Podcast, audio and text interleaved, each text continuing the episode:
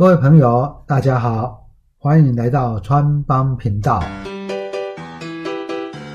我是川川会长黄景川，让川帮你建立理财投资的好观念吧。各位空中听众朋友，大家好，欢迎收听川帮频道，我是川会长黄景川。呃，第三季的财报呢，已经陆续公布了。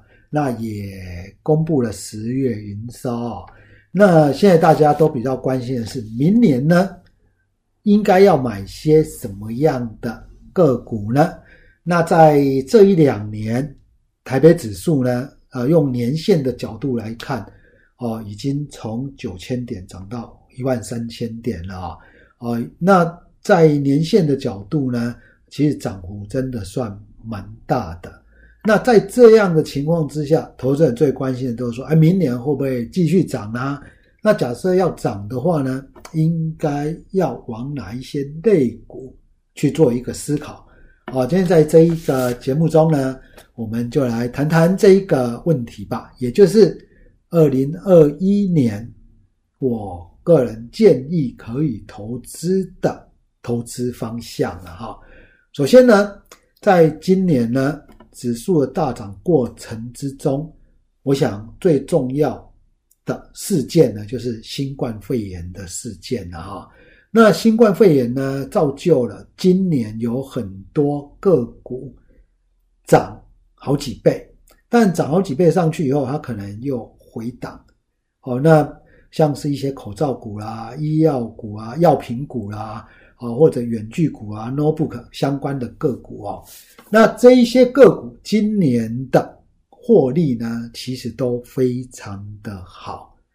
那投资的第一个原则呢，我们在考虑明年的时候，这个时候第一个原则应该要考虑的是，今年的基期是不是已经非常的高？那所谓的基期很高，当然包含了。它股价是不是已经涨很多了？第二个，它是不是今年突然爆发性成长？那明年再到这个时候来，它就不太可能再有成长那么亮丽的演出。呃，你比比如呢，呃，大家比较熟悉的元刚跟元展好了，今年的营收成长，你以第三季来说。它的成长都是以好几倍相对于去年在成长的。那这种情况之下，假如到明年的第三季要再有这么好的成长，真的不容易了哈。那股价也涨非常的多了，例如说原钢呢，从十几块涨到八十块，然后现在回档到五十几块。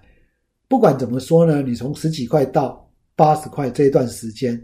它已经有涨幅非常大的一个表现，那这一方面的这一个类股呢，我就不会很建议了哈，就不会很建议。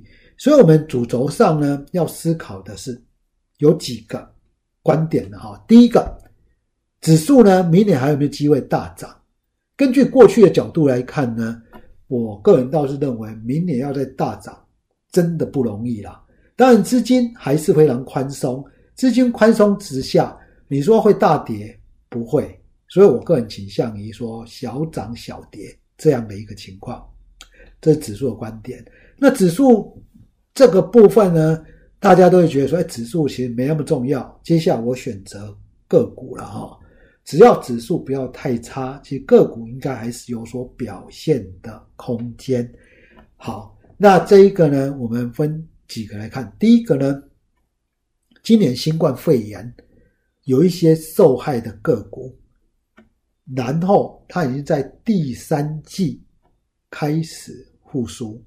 那明年在在今年的第四季啊，明年的第一季、第二季、第三季，渴望就维持在一定的成长的幅度，而且重要的是，他们股价都没有涨很多啦，哦，股价都还在年线的附近。或者比年线高一些，这样的类股呢，最主要我观察的是以餐饮类股为主了哈，餐饮类股为主，好，他们的一个股价呢，今年新冠肺炎的时候，哎，大家都不去餐厅吃饭。结果呢，现在新冠肺炎稍微比较缓和，应该说明年会更缓和。台湾相对缓和，内需的餐饮类股其实表现真的很不错。大家呢有空可以去，像我那天去台北车站的二楼，我，发现哦人好多哦，就是大家吃饭呢，现在很多地方不能去嘛，也不能出国啊。那可能在台湾呢，你就会有这样的一些小确幸。所以这其实餐饮类股呢，它的复苏的力道，我觉得还蛮强的。那站在一个报表角度来看，大家可以去看像瓦城啊、王品啊、汉来啊，还有豆腐啊，其实他们第三季的表现都非常的不错了哈，都非常的不错。那用本益比的观点来看，或者是用股价的位置，他们股价位置相对是偏低的，也就今年以来，它的股价位置相对上是比较没有涨的。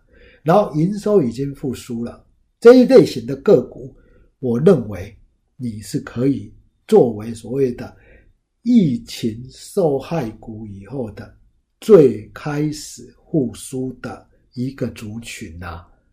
哦，疫情受害股以后最开始复苏的一个族群，一定是从餐饮相关类股去做考虑，哦，去做考虑啦。所以呢，这一类型具备实际的获利，获利起来，然后今年的基期，第一季、第二季，甚至到第三季都没有那么高，然后这些餐饮的特点都是有持续所谓的。新品牌或者新展店这样的一个实力，那所以呢，这一类型我认为可以做一个受这种所谓的新冠肺炎受害股里面的优先考量。第二类股呢，在除了这个以外，在电子股里面呢，我们可以来看看两个类股了哈。一个类股呢，今年。营收其实，在第三季都不错。这个类股是封装测试的个股，其实大家都可以了解，今年的呃，像联电啊、台积电啊，上游的晶片制造厂商，他们的股价表现都非常理想。那为什么它的在下游的封装测试表现就没有那么杰出呢？我觉得轮再怎么轮，也会轮到他们的哈。那先来看看，在这个类股里面，包含的像日月光啊、超风啊、新泉跟奇邦这四档个股，它的一个十月营收都是创新高的。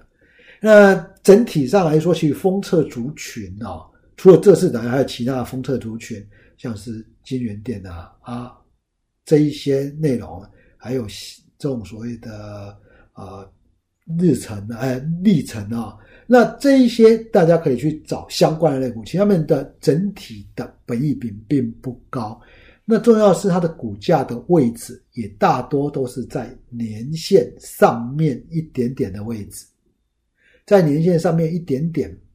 那假如跟年初比起来，它的涨幅其实都差不多，没有说真的涨很多，或有一些甚至都没什么涨到。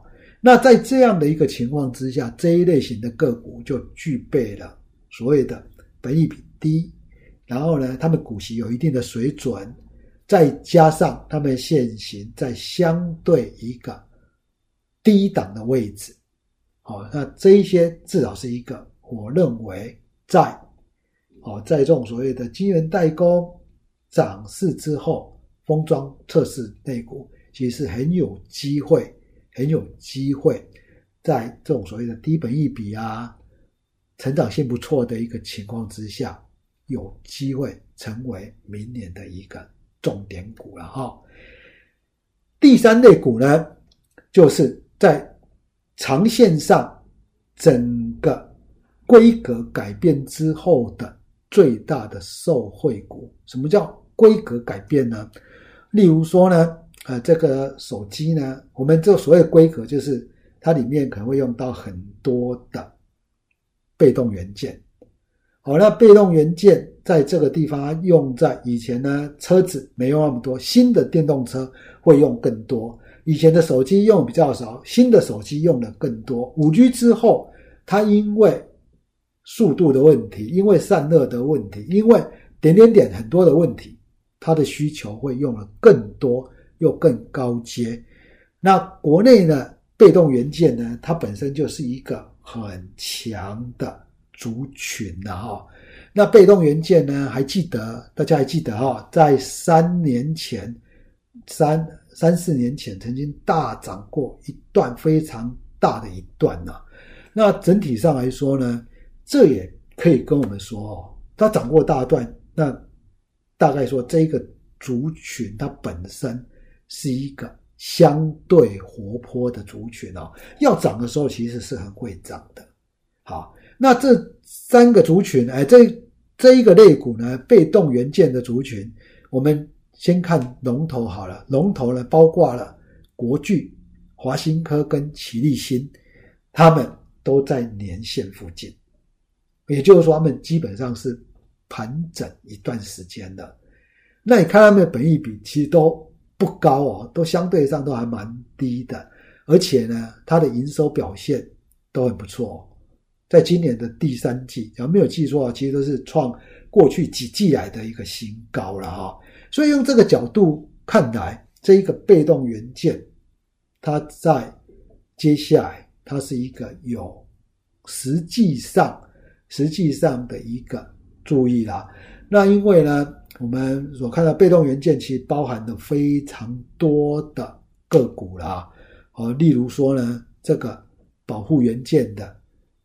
心情跟据点在最近一个月都曾经创历史新高，那代表说呢，在这个族群里面，在这个族群里面呢，其实有很多各种各样的个股啊啊，你可能包括了像是凯美啦、裕邦啦、嘉邦啦，点点呢，它有很多个个股，那不妨大家就以。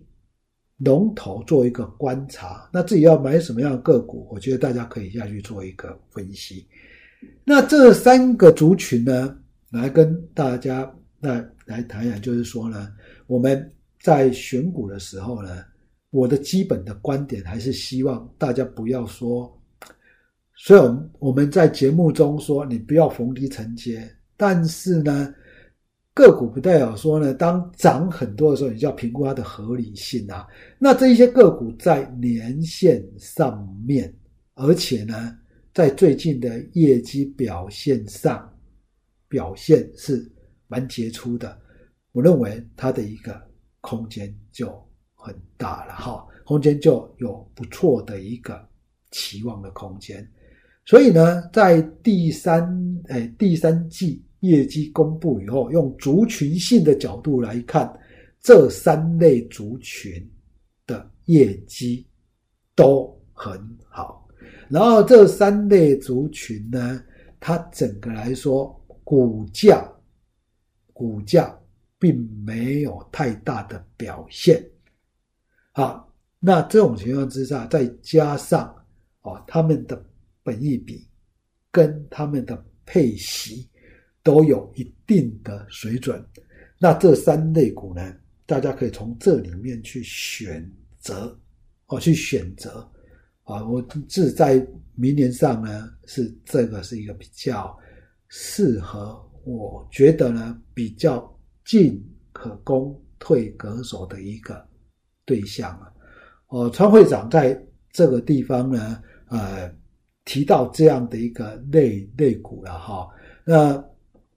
当然呢，在投资的过程里面啊，今年获利很好的，比如说呢，像双元一冲啊，那例如说有很多 notebook 的概概念股啦，那他们是不是完全都没有表现的空间？明年是不是完全没有表现的空间的呢？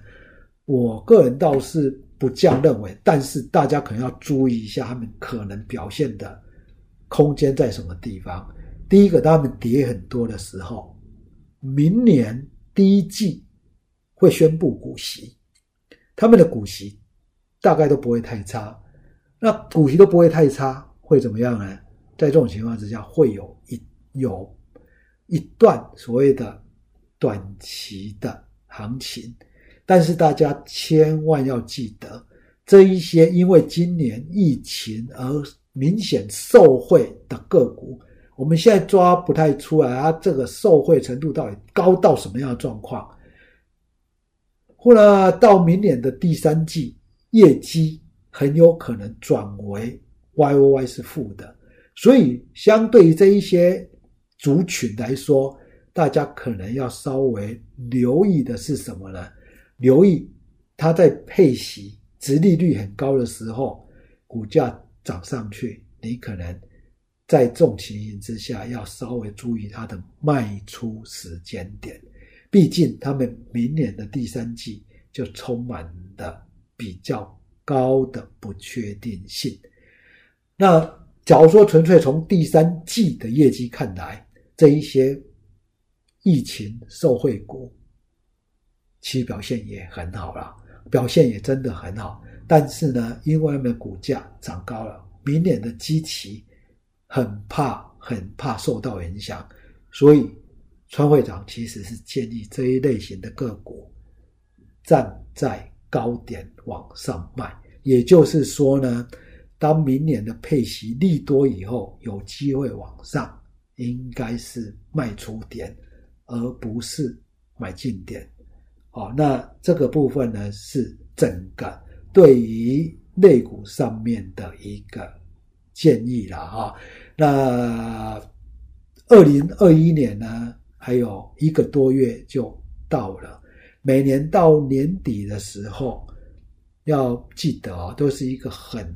大的有很大的期望空间，叫做画梦的个股，画梦的个股一定都是从第三季去延伸的，所以呢，提供了这三类型的个股给各位参考。